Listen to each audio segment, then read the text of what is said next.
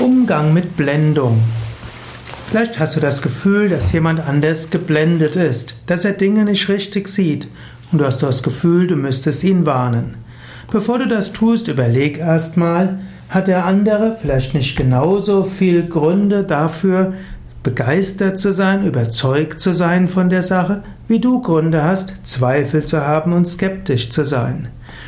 Und dann überlege auch, ist die Sache wirklich so wichtig, dass du dort etwas sagen musst? Natürlich, angenommen, jemand geht einem größeren Betrüger auf den Leim oder angenommen, jemand ist verblendet und stellt sein ganzes Leben bisher in Frage oder setzt es aufs Spiel, dann gilt es auch mal etwas zu sagen. Aber in vielen Fällen lernen Menschen, indem sie auch mal leichtfertige Entscheidungen treffen. Wenn es kleinere leichtfertige Entscheidungen sind und du nicht um Rat gefragt bist, ist es manchmal nicht verkehrt, ruhig zu sein. In anderen Situationen kann man sagen, du, du bist da jetzt gerade sehr begeistert, du gehst irgendwo hin. Ich würde dir gerne mal empfehlen, auch meine andere Sichtweise anzuhören.